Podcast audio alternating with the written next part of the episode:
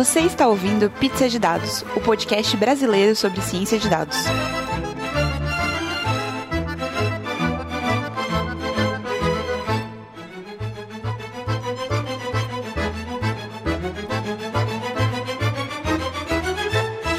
Oi, pessoal, bem-vindos a mais um Pizza de Dados. Eu sou a Letícia. Olá, pessoal. Eu sou o Felipe. Eu sou a Betina. Eu sou o Gustavo. Oi, eu sou a Jéssica. Antes da gente começar esse Pizza de Dados mais do que especial, é uma pausinha para os nossos recados.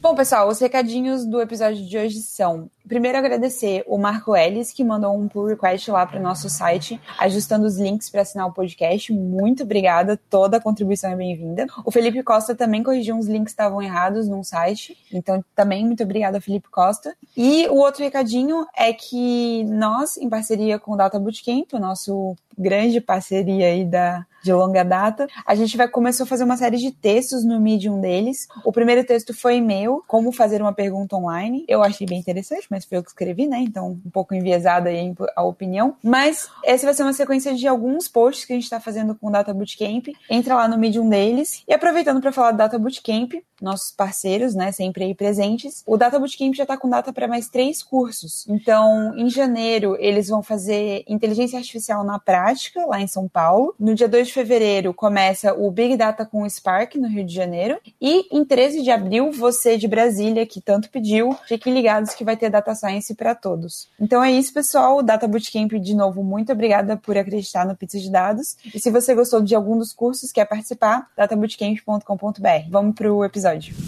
Bom, pessoal, hoje a gente trouxe o Felipe e a Betina para falar de um tema muito especial. Como muitos de vocês sabem, hoje é o dia da consciência negra e o Felipe e a Betina têm uma iniciativa muito legal que é o AfroPython e a gente trouxe eles para falar também sobre esse projeto e não só sobre isso, mas também sobre essa questão toda racial que a gente já está vendo em modelos de machine learning, por exemplo, e como que nós, cientistas de dados, podemos nos atentar para isso. Então é isso, bem-vindos Felipe, bem-vinda Betina. A gente está muito feliz de ter vocês aqui nesse episódio mais do que especial do Afropizza. E eu gostaria que vocês se apresentassem um pouquinho, falassem de vocês, o que, que vocês fazem e sua pizza favorita, por favor. É, vou começar pela Betina. Oi, pessoal, eu sou, sou a Betina, eu sou desenvolvedora na ThoughtWorks. Gosto muito de Python, uh, tenho estudado bastante sobre ciência de dados e minha pizza favorita é pizza de Nutella. Surpreendente, pizza de Nutella não tinha surgido por aqui ainda. Eu acho que é a primeira pizza doce. Ah, é, é verdade. Olha só, momentos é, Momento. inovadores aqui. É. Momento especial. Momento Legal. Especial. E você, Felipe? Fala um pouquinho de você. Olá, eu sou Felipe, sou carioca, então falo chiado. Um, eu sou desenvolvedor na ThoughtWorks também. E a minha pizza favorita é pizza de beijinho de coco. Meu Deus, duas pizzas doces no mesmo episódio, é isso mesmo? Tá, só que eu nunca vi isso na minha vida. Onde vocês arranjam oh. essas pizzas doces? Eu achei que Nutella tava top. Aí tu falou beijinho de coco, pra mim tu ganhou, Felipe. Foi mal aí. Desculpa, Betina. Foi mal, mas acho que o beijinho de coco deve ser melhor. Cara, beijinho de coco é muito bom. Gustavo, no Rio. Que legal. Acho que eu curto pizza de rapadura, cara. Nossa, pizza de rapadura parece bom. Velho, é muito bom. ok, esse é um episódio. O Serenata de Amor, que foi o episódio doce, a gente não falou de uma pizza doce. Hoje a gente só tá na pizza doce. Bom, mas eu queria que vocês contassem um pouquinho pra gente sobre esse projeto do AfroPython, como que ele surgiu, como que vocês idealizaram ele e quais que são os objetivos do projeto, por favor. Tá. Um, sobre o AfroPython, é muito difícil dizer que, tipo, só a gente organizou, porque são várias pessoas envolvidas, então é um projeto feito a várias mãos. Ele surgiu de um incômodo que um, eu e um grupo de pessoas tinham com a falta de representatividade de pessoas negras dentro da área de tecnologia. Esse era um grupo que participava bastante de eventos para mulheres, então Jungle Girls, Rails Girls, a gente tinha várias pessoas que participavam desses eventos e a gente tinha um incômodo porque as pessoas negras normalmente não estavam sendo representadas. Em alguns deles a gente fez de maneira intencional que a gente tivesse mais mulheres negras, mas os homens negros, eles não eram contemplados nesses eventos normalmente. E foi daí que surgiu a nossa ideia de criar o AfroPython. Várias das pessoas eram bastante envolvidas com Jungle Girls, e aí a gente criou essa iniciativa, a gente se organizou, a gente está indo para o terceiro evento esse ano. Ano passado teve uma oficina, em novembro. Esse ano teve uma, um evento que foi no formato de palestras, com algumas trilhas. E agora, em novembro de 2018, a gente vai ter uma oficina novamente, para pessoas que nunca tiveram seu, um contato com programação e tecnologia, terem seu primeiro contato. Legal. Mas o objetivo é trabalhar e ensinar Python para as pessoas negras, mas que não são da área de TI, nesse caso, né? Que não, não é para incentivar as pessoas que já estão na área.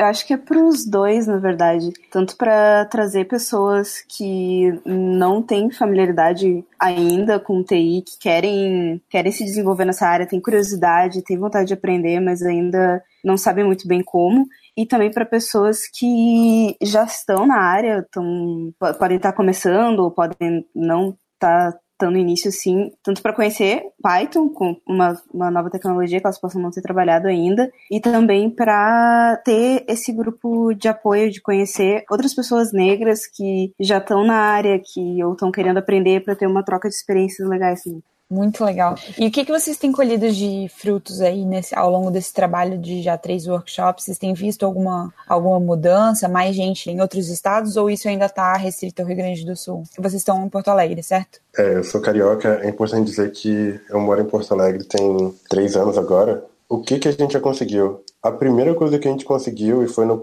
no primeiro evento, foi ver que a gente não está sozinho na área de tecnologia. Porque ver pessoas que são referências para gente, e aí eu falo muito pelas pessoas que, com, com as que eu conversei, que participaram do, da organização, são dificilmente pessoas negras. Era uma falta de representatividade que a gente via bastante. E quando a gente fez o primeiro AfroPython, a gente conseguiu ver que tinham não só pessoas que a gente poderia ter como referência pra gente, mas tinham várias outras pessoas passando pelas situações que a gente vivia e a gente achava que estava sozinho. Só que, na verdade, a gente não estava sozinho. A gente tinha várias pessoas com a gente. E a primeira edição do AfroPython foi muito interessante para isso. Muito legal. O projeto existe há um ano, então, é isso? É, a gente chegou a um ano em julho de 2018. Assim, vocês têm contato, por exemplo, a gente sabe que na África tá, tá rolando em vários países uma, uma movimentação muito forte para ensinar pessoas que não tem nem acesso a computador, né? Que não tem acesso a nenhum tipo de tecnologia praticamente, a fazerem Jungle Girls, a, a conseguirem mudar essa realidade, né? Vocês têm contato com o pessoal, por exemplo, a Isha lá na Nigéria ou alguma outra pessoa da, da África, assim? Vocês têm esse, essa relação para tentar encontrar paralelos disso também? Acho que tem algumas inspirações que a gente tirou dos Jungle Girls que a Isha estava organizando lá na Nigéria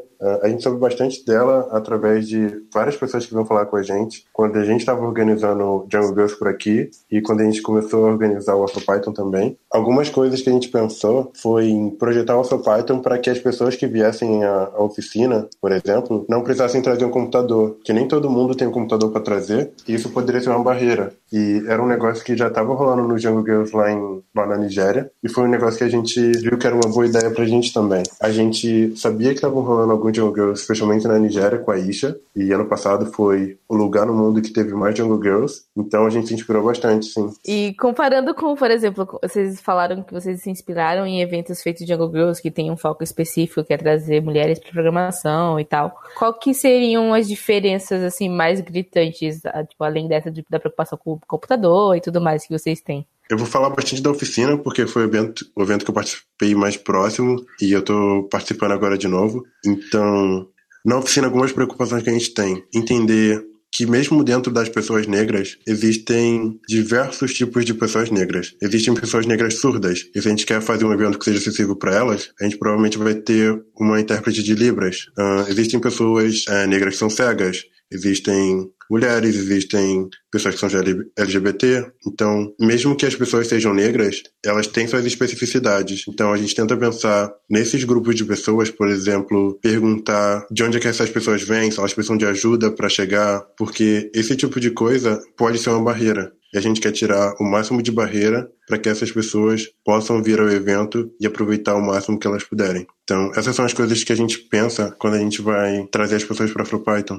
Eu só queria complementar o que o Felipe falou, que uma preocupação que o AfroPython está tendo e que outros eventos aqui tiveram também são com pessoas que têm que levar seus filhos para o evento, porque isso também pode ser uma barreira. Acho que até principalmente mulheres nesse caso acabam não indo nesses eventos porque não teriam com quem deixar seus filhos e às vezes esse tipo de local não é receptivo a crianças a ter essa preocupação. Então eu acho que isso também é algo importante que tem que ser levado em consideração para que pessoas não deixem de participar por causa disso. Que massa.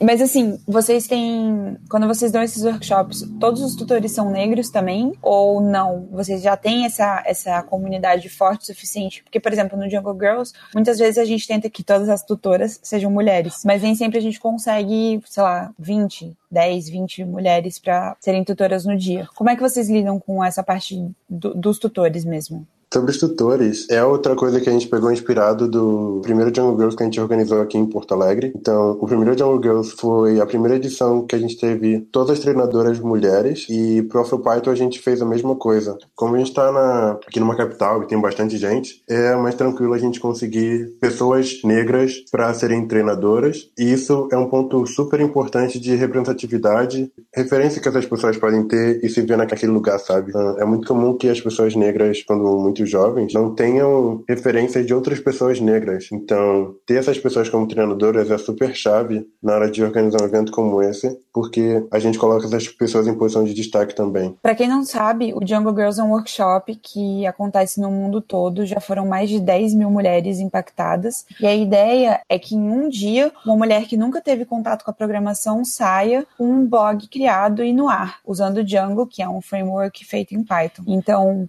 esse é um workshop super super bem estruturado, tem vários guias online, tem uma ajuda muito grande. Então, para quem está na comunidade de Python, é bem, bem conhecido isso, para quem não está, é um pouco mais é, nebuloso. Mas o, o Girls ele é um modelo muito legal de workshop, que, que é, e, e até por isso que o AfroPython se baseou nele. Se você não conhece, entre no site djangogirls.org e dá uma olhada lá, que é bem legal. A gente esqueceu de, de avisar antes o que, que era o Django Girls, mas acho que agora ficou claro, né?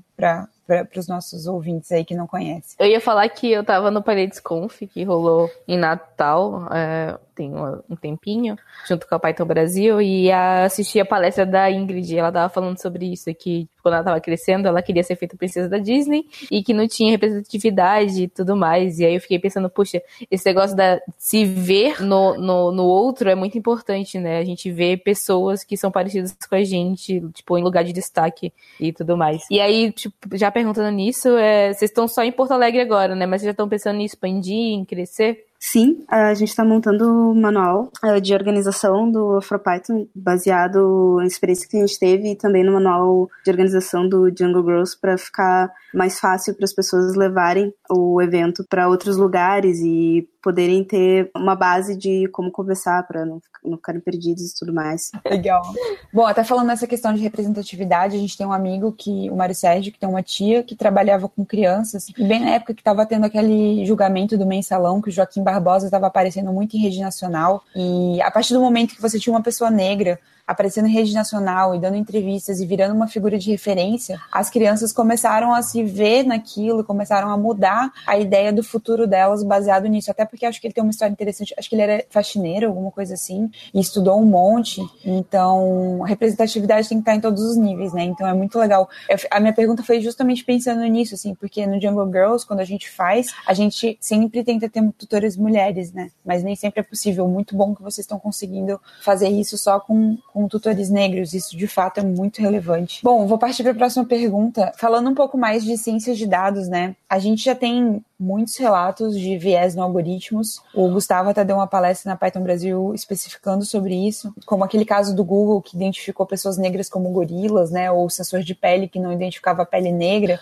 Vocês veem isso? Como é que vocês veem isso? Como é que vocês pensam em trabalhar? Ou se vocês pensam em trabalhar, qual que é o recado que vocês podem dar pra gente também de cientistas de dados de todo o Brasil aí? Então, uh, nesse aspecto, acho que tem dois pontos principais que a gente pode ver, que tem esse caso de produto e algoritmos que eles não são feitos levando em consideração pessoas negras e até pessoas de outras etnias que não branca, como foi o caso da Mi Band, que teve um problema que não funcionava muito bem com, com pele negra e outros sensores, que eu acho que isso acontece, isso é na, na, na verdade um sintoma da falta de diversidade que tem nas empresas que produzem esses produtos. Porque se, se todas as pessoas ali, elas elas são iguais, elas tendem a fazer coisas que sejam para pessoas iguais a elas. Enquanto tu não tem uma, uma, diversidade não, não só de gênero, não só racial, isso acaba ficando de lado e a gente acaba tendo esses problemas. E outro ponto é, são algoritmos que acabam perpetuando alguns preconceitos, como algoritmo, um algoritmo judicial que ele estava dando uh, sentenças mais, estava dando acusando um grau de reincidência mais alto para pessoas negras do que para pessoas brancas por causa do, do tipo de dado com que ele foi alimentado. E aí eu acho que é um pouco mais perigoso porque a gente começa a não mais tratar de pessoas que estão sendo racistas, porque quando uma pessoa ela é racista, por exemplo, você pode acusar ela facilmente de ser uma pessoa racista. Quando é um algoritmo, isso já não é tão fácil. Então acho que aí mora um dos grandes perigos disso e que reconhecer que isso existe, que isso é um problema, que os dados eles não são completamente puros, que eles não são completamente livres de vieses, já é um bom começo para começar a tratar isso. E acho que até porque a, quando você acusa uma pessoa de racismo, ela pode também parar e refletir, né? E, e pensar, será que como que eu posso melhorar? Ou ser, por que será que eu tô agindo dessa forma? No algoritmo não, né? Ele também é, é isso. é, e nesse caso que a Betina falou é interessante. E assim, a, a gente pensa assim, né? Poxa, tem que ser super robusto, né? O algoritmo e tal, e a acurácia dele é de 60%. E os caras falam que assim, ah, essa 60% é melhor do que jogar uma moeda pra cima. Velho, tipo assim, 60%, velho. É muito pouco. E, e também, eu acho que o que acontece muito é que no momento que tu tem um algoritmo, por ele ser algo científico, em teoria ele é a prova de falhas. E eu acho que. E daí tu tende a confiar muito mais num, num algoritmo, em algo automatizado, do que num ser humano, por exemplo. Porque o ser, a gente já sabe que o ser humano é, é falho. Então, quando tu tem um ser humano versus um algoritmo, versus algo científico, tu tende a acreditar mais no algoritmo e às vezes a gente esquece que só porque ele é um algoritmo não quer dizer que ele é a prova de falhas. Ele ainda foi feito por pessoas, ele ainda foi feito, no caso de, de ciência de dados, ele foi feito utilizando os dados que foram produzidos por, por pessoas que, por sua vez, têm vieses e têm suas próprias opiniões que vão ser carregadas naquele algoritmo e ele vai reproduzir isso. Então, no momento que os dados eles têm problema, não tem como ter o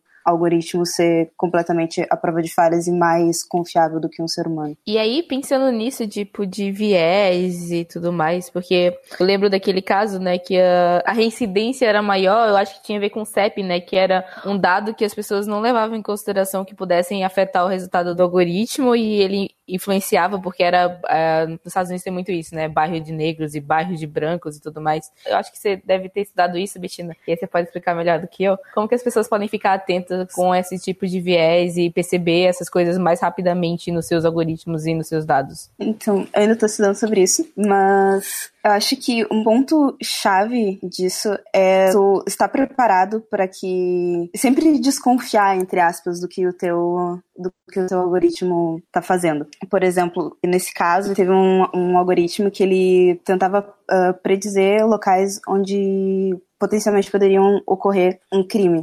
Então, uma coisa que eu acho importante ver é um, que tipo de dados está alimentando e que tipo de resultado isso está produzindo. Esse resultado ele está ele tá propagando um status quo que já está estabelecido.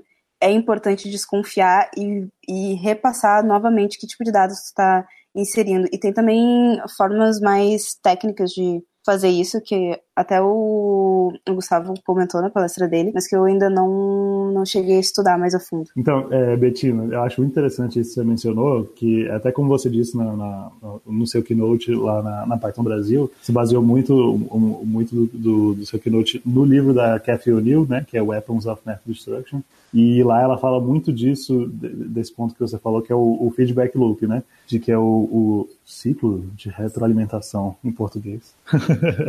Adoro é... usar termos em português. É, né? E aí, tipo, que é exatamente isso, né? Que é tipo, cara, se você manda mais policiais para um lugar, é mais provável que eles vão descobrir mais crimes lá, sacou? Se você não manda nenhum policial para um lugar, nenhum crime lá vai ser descoberto. Se esses são os dados que você usa, quanto mais gente, é, quanto mais policiais o algoritmo mandar para um certo lugar, mais crimes vão ser reportados lá. De, tipo assim, pro, probabilisticamente falando. Né? Então aí ele, ele, se retroalimenta, ele fica só se reforçando. E eu até gosto de dizer assim, né, que quando, que tipo assim, ah, quando uma pessoa é racista, você nunca conhece, você dificilmente vai conhecer, não sei que você seja nazista e tal, uma pessoa que é, tipo assim, super eficiente em racismo, cara, pessoa, é, tipo, 100% racista todo momento da sua vida, mas o algoritmo, ele é muito eficiente em ser racista, sabe? Então, tipo assim, você treina ele, você não toma cuidado com isso, é tipo assim, ele vai ser racista mesmo, sabe? E, tipo, ele vai ser muito mais racista do que qualquer outra pessoa já foi ou conseguiria ser no lugar dele. Então. Racista com eficiência. É, é racista e, qualquer outro tipo de viés machista também, né? Eles falam que eles são mais eficientes para. Por isso que a gente usa eles, eles também são mais eficientes pro, pro mal também. Né? A gente falou muito sobre a questão de ter esse viés pro mal, né? Então, essa questão de você pegar os dados que já contêm uma sociedade enviesada, né, nossa sociedade preconceituosa, racista, homofóbica, misógina, o que quer que seja, e a gente coloca isso no algoritmo. Mas é o contrário. E o que, que a gente pode fazer para usar esses algoritmos para o bem? Existe a, a possibilidade da gente colocar esse racismo ao contrário? Ou ou trabalhar com isso de forma que a gente use esse preconceito para o bem, então para mudar as coisas na nossa sociedade, ao invés de simplesmente incorporar esse preconceito dentro dos algoritmos? Fez sentido a minha pergunta? Sim, fez sentido. Então, tem como, e acho que vai do jeito que tu. O que, que tu vai fazer com a, forma, com a informação que tu obteve. No caso do Predpool, que foi o algoritmo usado para prever potenciais regiões de, de crime, ao invés de mandar a polícia para lá, algo que, que foi feito foi, tá,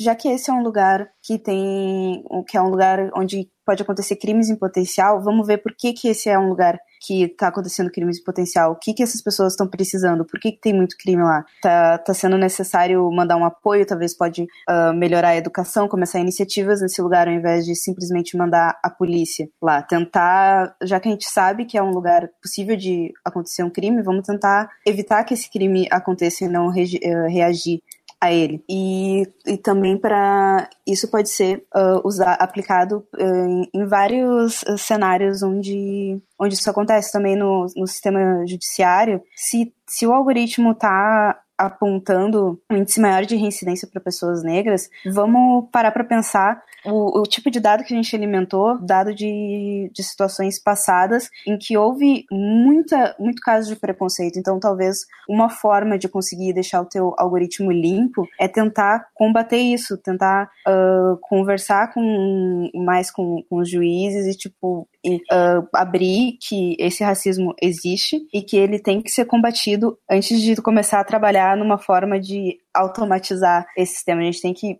primeiro conseguir deixar ele limpo para depois sim aplicar essas informações em algum algoritmo. E eu acho que esses algoritmos racistas, eles podem servir exatamente para isso, para tu identificar problemas que estão acontecendo na, na, nossa sociedade. Uma vez eu caí num caso em que eu estava analisando uns dados e tinha esse viés racista. E aí, uma das sugestões que foi dada foi o seguinte: então tá bom. Então a gente sabe que, por exemplo, uma pessoa negra tem 80% mais chance de cair nessa classe do que uma pessoa branca. E isso não era bom. E aí a sugestão que foi dada foi: vamos, vamos fazer o algoritmo baseado dessa forma, mas na hora que a gente for apresentar o resultado para o nosso cliente final, a gente sempre coloca como uma pessoa branca, entendeu? Para nunca ter o viés no resultado final. A gente tem o viés simplesmente para entender que ele existe, mas para o resultado final, não. Que, que vocês acham sobre isso? Vocês acham que isso é uma estratégia interessante, não é? Nesse caso, o quesito raça deveria ser retirado do, das features? Qual que é a opinião de vocês sobre isso? Isso é uma coisa que eu venho me perguntando há bastante tempo sobre essa questão específica. Imagina que fosse um caso, um dado criminal, né? Então, você tem dentro do seu algoritmo o viés, mas aí na hora que você vai apresentar o resultado para o juiz, por exemplo, para ajudar ele na decisão, você transforma todo mundo para a classe mais privilegiada, que nesse caso seria a branca. O que, que vocês acham? Eu acho que pode, isso pode minimizar um pouco os sintomas,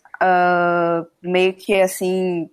Agora, assim, a gente precisa de, de algo para fazer imediatamente para conseguir parar, diminuir esses efeitos, eu acho que é uma, uma, uma, solução, algo que é válido tentar, mas ao longo prazo eu acho que não, porque acho que isso pode até causar outros problemas, porque a gente não vai estar tá lidando com dados verdadeiros, entre aspas, a gente vai estar tá tentando uh, uh, colocar um band-aidzinho num problema que na verdade é social. Sim. Então acho que como uma, uma, uma medida para agora, é, é, algo que eu acho válido ser feito, que eu acho melhor do que simplesmente Ou tá, não vamos mais usar ciência de dados, fechou a fábrica, vamos voltar ali a fazer fogo na pedra, sabe? Uhum. E também não é só. Uh, tudo bem, é, o algoritmo pode estar levando em consideração essa feature, né, do, uh, do, da raça, vamos dizer assim, mas também não é só isso que ele leva em consideração para fazer o cálculo do score, vamos dizer, da reincidência, né? Ele vai levar outras coisas, por exemplo, feito esse caso que usava o CEP, em inglês chama lurking variables, são aquelas variáveis que estão escondidas dentro do nosso dado, né? Que ele, que ele viesa o resultado, ele dá um viés para o resultado para um lado que você não se toca e você precisa prestar atenção nessas variáveis que estão escondidas também. E às vezes a raça nem é tão forte assim. Pode ser que tenha sido forte no começo porque ela treinou o modelo e aí o modelo já associou a raça àquela situação. E aí é bem isso que a Bettina falou mesmo do band-aid e tudo mais. E aí você tira a raça, tipo, ou inverte, não, não vai resolver a longo prazo porque aí, tipo, já vai ter treinado o modelo, tem que melhorar os dados mesmo. Pelo menos, tipo, das coisas que eu tava lendo. É, uh, eu tô estudando muito isso porque eu tô trabalhando agora na Rocket Match, né? A gente faz algoritmos para ajudar na contratação, né, de pessoas. E aí, quando o pessoal me contratou, eu fiquei surtado, porque eu li o livro da Kef e eu comecei a ver esses casos e eu fiquei tipo assim, velho, se eu fizer isso, velho, eu não vou conseguir dormir de noite, sacou? E aí, tipo, eu tive que começar, aí eu comecei a estudar isso e tal. A questão do CEP nos Estados Unidos especificamente é porque tem todo um histórico lá que chama, se não me engano, chama Redline. De novo, eu só lembrando pela metade as coisas que eu falo aqui, né? Lá nos Estados Unidos, que quando o pessoal ia vender casa lá, eles realmente segregavam a galera e, tipo assim, vender casa para negro e vendia casa para pessoas negras, só onde moravam pessoas negras e, tipo, pessoas brancas só iam para lugares onde moravam pessoas brancas e aí chama redlining porque, tipo, no mapa da cidade você conseguia fazer uma linha vermelha, assim, separando os bairros os bairros brancos, assim. E aí, tipo, o CEP, nesse caso, é Lurking Variable, que é, que é que a temporal falou, que tá, tipo assim, a raça tá decodificada lá dentro. Então, se você tem duas features, tem, sei 15 features lá, nesse aí, e duas delas, uma é raça e outra é CEP,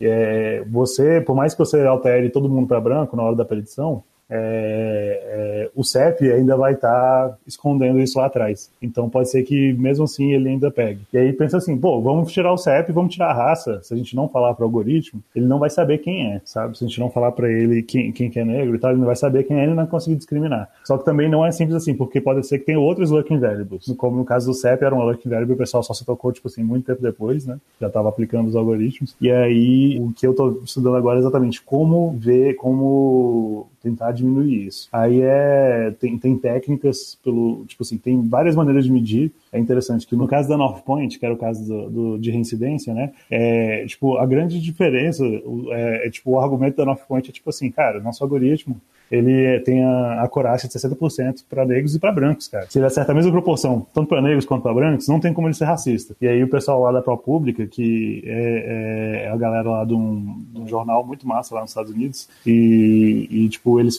fizeram a análise e eles soltaram a análise deles num Jupyter Notebook, a análise deles é toda em R, Então, tipo assim, juntando todas as coisas que a gente mais gosta aqui. E aí, é, e aí o argumento deles é que, tipo assim, é, o problema não é que ele acertava é, é, é igual para todo mundo. O problema é que ele errava, o, ele errava, quando ele errava, para negros ele errava para pior e para brancos ele errava para melhor. Então, tipo assim, era mais fácil ele classificar errado uma pessoa negra. Tipo, era mais fácil. O que foi, Jéssica? Tá ficando complicado o que eu tô falando? Não, eu entendi, tô achando massa aqui, tipo, isso é muito ah, é, foda, né? tipo, ah. Tipo isso, velho, é, é tipo, muito complexo, como é que, tipo assim, só quando ninguém chega e olha, velho, o, o, o, tipo, vai analisar, velho, desse jeito, assim, é, aí, tipo assim, uma pessoa negra tinha, tinha duas vezes mais chances, era o dobro de chance de ser classificado erroneamente como de alto risco, sendo que ela era de baixo risco, e uma pessoa branca tinha duas vezes mais chance de ser classificada como baixo risco, sendo que era de alto risco, sacou? E essa, esse é o grande argumento dele, saca? Tipo assim, isso não parece ser justo, saca? E aí no final, velho, tipo, a galera lá de,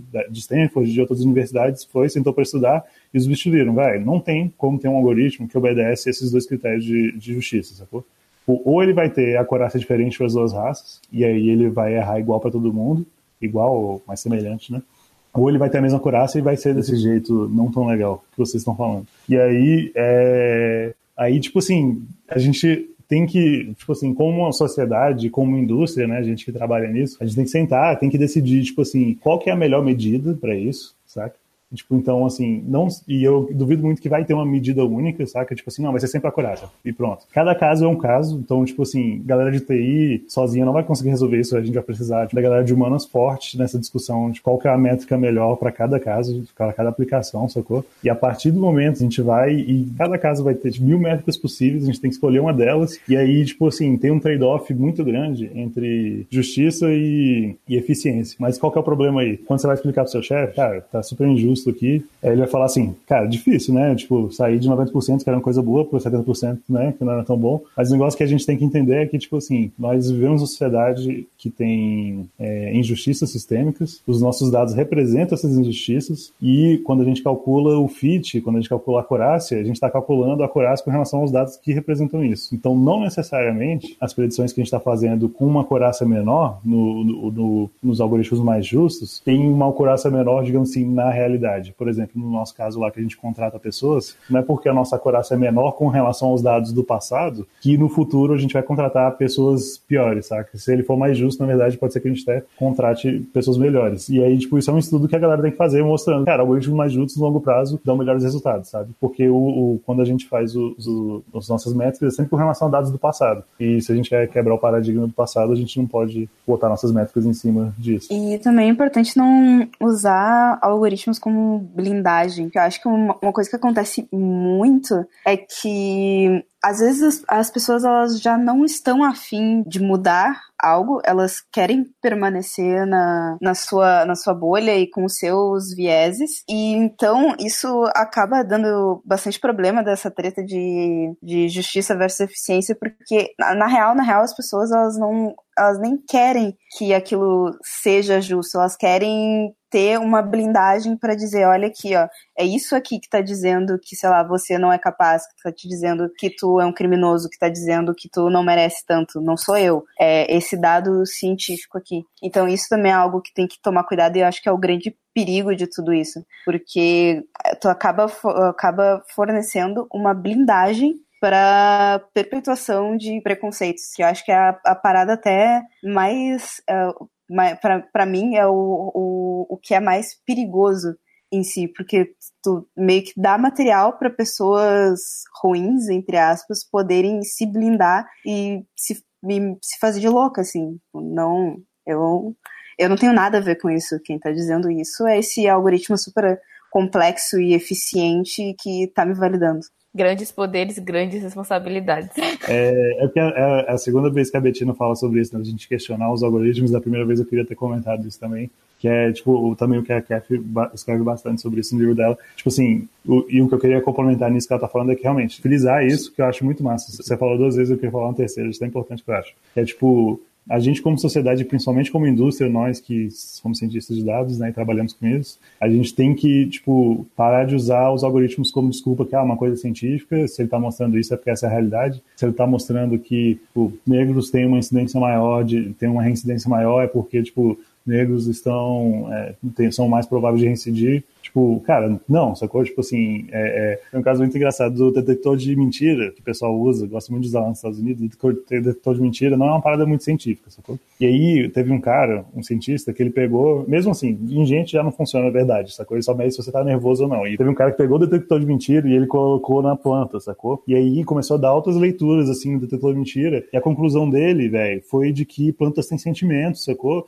elas conseguem sentir coisas, velho. Então, tipo assim, a gente não pode usar, velho, um instrumento. A galera tá rindo aqui, mas é sério. E, tipo assim, é, é, isso que a gente tá fazendo com os algoritmos, entendeu? A gente tá pegando esses instrumentos e, tipo, medindo ele e pegando esses resultados como verdade, velho. Mas o que a gente devia estar tá questionando é o instrumento, velho. A conclusão não é que, tipo, as plantas sentem coisas e, e, e, pensam, é que, tipo, esse aparelho tá viajando, sacou? Essa parada aqui mede qualquer coisa e, e, tá dando dado errado pra gente. Sabe? E aí, a gente, nossa responsabilidade de, tipo, passar informações informação para frente. Manda ver, Felipe. Acho que nessa ideia de dos algoritmos tomarem decisões por nós, acho que o caminho tem que ser exatamente o contrário. Ao invés de ele blindar sobre a decisão desse algoritmo estar sempre certa, a gente tem que questionar e tornar esse questionamento cada vez mais fácil para que, caso esse algoritmo super poderoso esteja errado, a gente consiga perceber o mais rápido possível. E se você blinda o seu algoritmo para que ele não, as pessoas não tenham acesso a ele, por exemplo, isso pode tornar o problema ainda pior, ao invés de ajudar, você está piorando a situação. Então, o pessoal não quer mudar o status quo. Aí fala, ah, mas é segredo de indústria, o pessoal vai saber como que a gente fez nosso algoritmo, esse é nosso segredo de indústria, tipo, é a fórmula secreta da Coca-Cola, a gente não pode mostrar para todo mundo e tal. E aí, tipo, eu descobri recentemente, vou colocar esses links lá na pauta, tipo, assim, a galera tá discutindo como que a gente consegue realmente fazer isso que você falou, Felipe, questionar os resultados do nosso algoritmo é, sem necessariamente abrir ele, tipo, sem necessariamente revelar o segredo dele. Até porque, por mais que a gente abra, tem vezes que a gente não consegue nem entender o que, ele tá fazendo, uma coisa tão complexa lá, uma matemática tão muito doida que a gente não consegue nem compreender. E aí, alguma maneira simples de a gente conseguir ver isso. E a notícia boa é que tem jeito.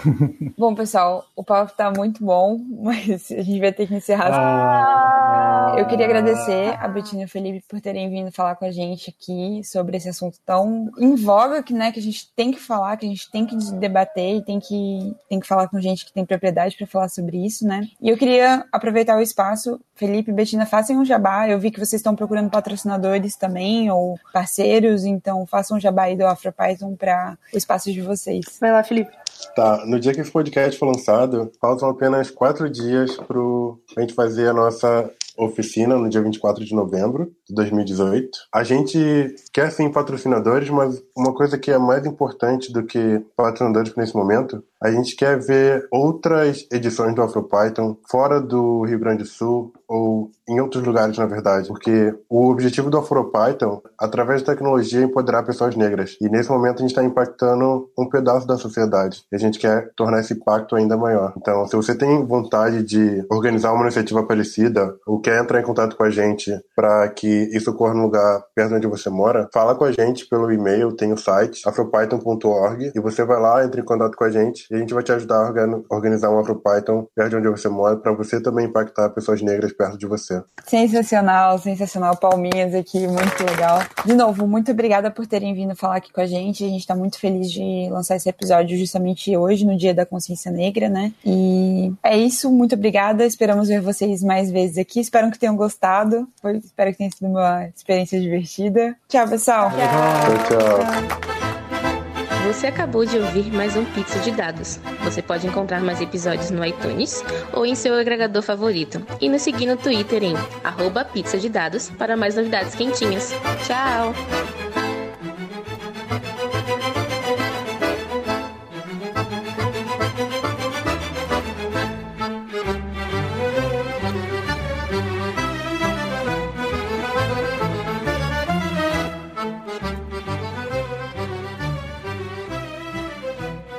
Como é que está aparecendo esses resultados? O que, que esses resultados estão apontando? Eles estão apontando algo que a Siri começou a falar comigo, desculpa. Tecnologia é uma coisa doida, né? Cara, gravar um podcast é muito louco. Cara, que engraçado.